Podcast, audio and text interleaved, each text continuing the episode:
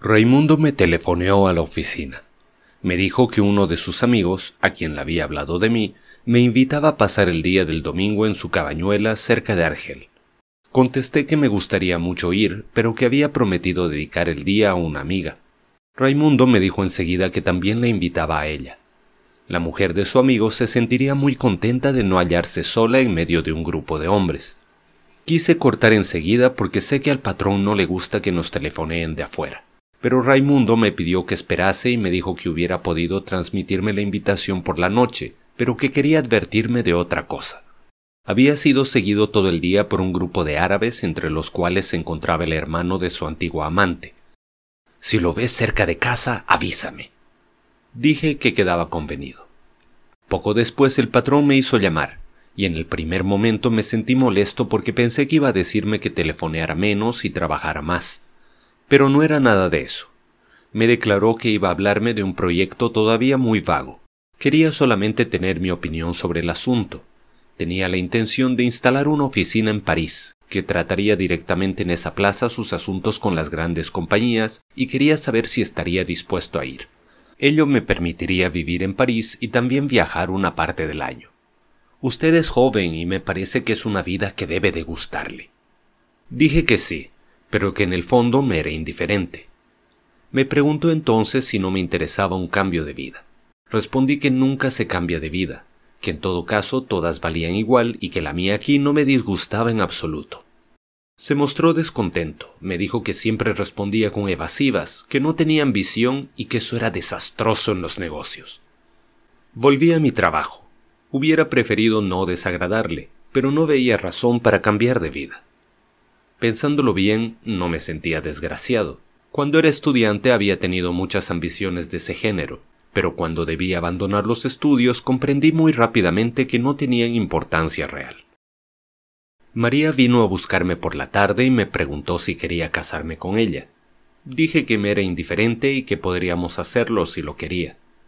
Entonces quiso saber si la amaba. Contesté como ya lo había hecho otra vez, que no significaba nada, pero que sin duda no la amaba. ¿Por qué entonces casarte conmigo? dijo. Le expliqué que no tenía ninguna importancia y que si lo deseaba podíamos casarnos. Por otra parte, era ella quien lo pedía y yo me contentaba con decir que sí. Observó entonces que el matrimonio era una cosa grave. Respondí no. Calló un momento y me miró en silencio. Luego volvió a hablar. Quería saber simplemente si habría aceptado la misma proposición hecha por otra mujer a la que estuviera ligado de la misma manera. Dije, naturalmente. Se preguntó entonces a sí misma si me quería. Yo no podía saber nada sobre este punto. Tras otro momento de silencio, murmuró que yo era extraño, que sin duda me amaba por eso mismo, pero que quizá un día le repugnaría por las mismas razones. Como callada sin tener nada que agregar, me tomó sonriente del brazo y declaró que quería casarse conmigo. Respondí que lo haríamos cuando quisiera.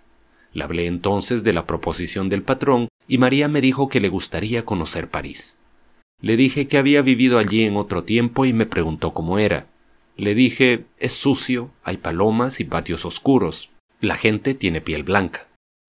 Luego caminamos y cruzamos la ciudad por las calles importantes. Las mujeres estaban hermosas y pregunté a María si lo notaba. Me dijo que sí y que me comprendía. Luego no hablamos más. Quería, sin embargo, que se quedara conmigo y le dije que podíamos cenar juntos en el restaurante de Celeste. A ella le agradaba mucho, pero tenía que hacer. Estábamos cerca de mi casa y le dije adiós. Me miró. ¿No quieres saber qué tengo que hacer? Quería de veras saberlo, pero no había pensado en ello y era lo que parecía reprocharme. Se echó a reír ante mi aspecto cohibido y se acercó con todo el cuerpo para ofrecerme la boca. Cené en el restaurante de Celeste. Había comenzado a comer cuando entró una extraña mujercita que me preguntó si podía sentarse en mi mesa. Naturalmente que podía. Tenía ademanes bruscos y ojos brillantes en una pequeña cara de manzana.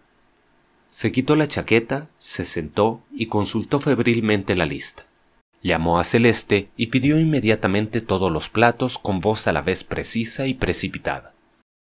Mientras esperaba los entremeses, abrió el bolso, sacó un cuadradito de papel y un lápiz, calculó de antemano la cuenta, Luego extrajo de un bolsillo la suma exacta, aumentada con la propina, y la puso delante de sí. En ese momento le trajeron los entremeses, que devoró a toda velocidad. Mientras esperaba el plato siguiente, sacó además del bolso un lápiz azul y una revista que publicaba los programas radiofónicos de la semana. Con mucho cuidado señaló una por una casi todas las audiciones. Como la revista tenía una docena de páginas, continuó minuciosamente este trabajo durante toda la comida. Yo había terminado ya y ella seguía señalando con la misma aplicación. Luego se levantó, se volvió a poner la chaqueta con los mismos movimientos precisos de autómata y se marchó. Como no tenía nada que hacer, salí también y la seguí un momento. Se había colocado en el cordón de la acera y con rapidez y seguridad increíbles seguía su camino sin desviarse ni volverse. Acabé por perderla de vista y volver sobre mis pasos. Me pareció una mujer extraña, pero lo olvidé bastante pronto. Encontré al viejo Salamano en el umbral de mi puerta. Le hice entrar y me enteró que el perro estaba perdido, puesto que no se hallaba en la perrera. Los empleados le habían dicho que quizá lo hubieran aplastado. Había preguntado si no era posible que en las comisarías lo supiesen. Se le había respondido que no se llevaba cuenta de tales cosas porque ocurrían todos los días. Le dije al viejo Salamano que podía tener otro perro, pero me hizo notar con razón que estaba acostumbrado a éste. Yo estaba acurrucado en mi cama y Salamano se había sentado en una silla delante de la mesa. Estaba enfrente de mí y apoyaba las dos manos en las rodillas. Tenía puesto el viejo sombrero, mascullaba frases incompletas bajo el bigote amarillento. Me fastidiaba un poco, pero no tenía nada que hacer y no sentía sueño. Por decir algo le interrogué sobre el perro. Me dijo que lo tenía desde la muerte de su mujer. Se había casado bastante tarde. En su juventud tuvo intención de dedicarse al teatro. En el regimiento representaba en las zarzuelas militares. Pero había entrado finalmente en los ferrocarriles y no lo lamentaba porque ahora tenía un pequeño retiro. No había sido feliz con su mujer, pero en conjunto se había acostumbrado a ella. Cuando murió se había sentido muy solo. Entonces había pedido un perro a un camarada del taller, y había recibido aquel, apenas recién nacido. Había tenido que alimentarlo con mamadera, pero como un perro vive menos que un hombre, habían concluido por ser viejos al mismo tiempo.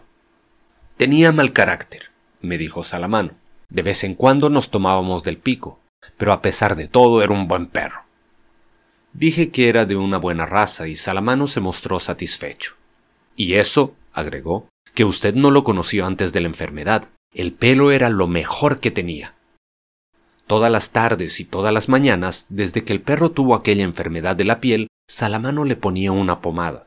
Pero según él, su verdadera enfermedad era la vejez, y la vejez no se cura. Bostecé y el viejo me anunció que iba a marcharse. Le dije que podía quedarse y que lamentaba lo que había sucedido al perro. Me lo agradeció. Me dijo que mamá quería mucho al perro. Al referirse a ella la llamaba su pobre madre. Suponía que debía de sentirme muy desgraciado desde que mi mamá murió, pero no respondí nada. Me dijo entonces, muy rápidamente y con aire molesto, que sabía que en el barrio me habían juzgado mal porque había puesto a mi madre en el asilo, pero él me conocía y sabía que quería mucho a mamá.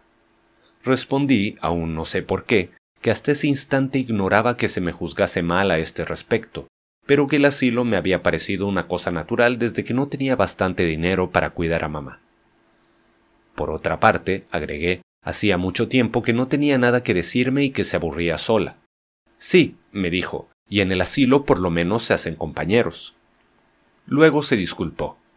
Quería dormir. Su vida había cambiado ahora y no sabía exactamente qué iba a hacer.